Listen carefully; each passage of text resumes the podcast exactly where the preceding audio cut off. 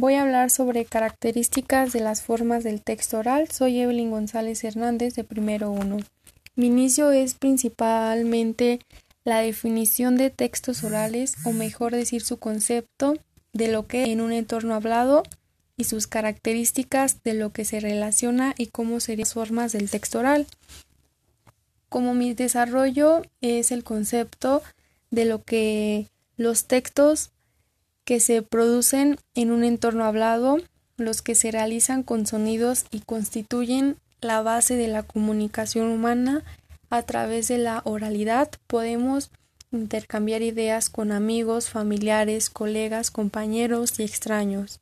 Mi conclusión son de lo que son las características por varios factores definidos por la forma expresiva que tienen un carácter natural, ya que se expresan a través del hablar, aprendidas desde la infancia, participan al mismo tiempo varios intercolutores y son generalmente espontáneos, siendo la espontaneidad de una de sus principales características. Bueno, pues la primera es comunicación no verbal.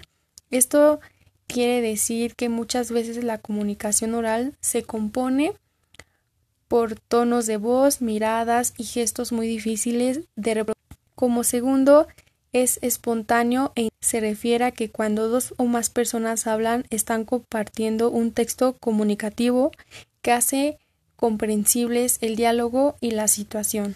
Como tercero es la sintaxis poco elaborada, es cuando se habla del conjunto de reglas y las formas en las que las palabras se combinan.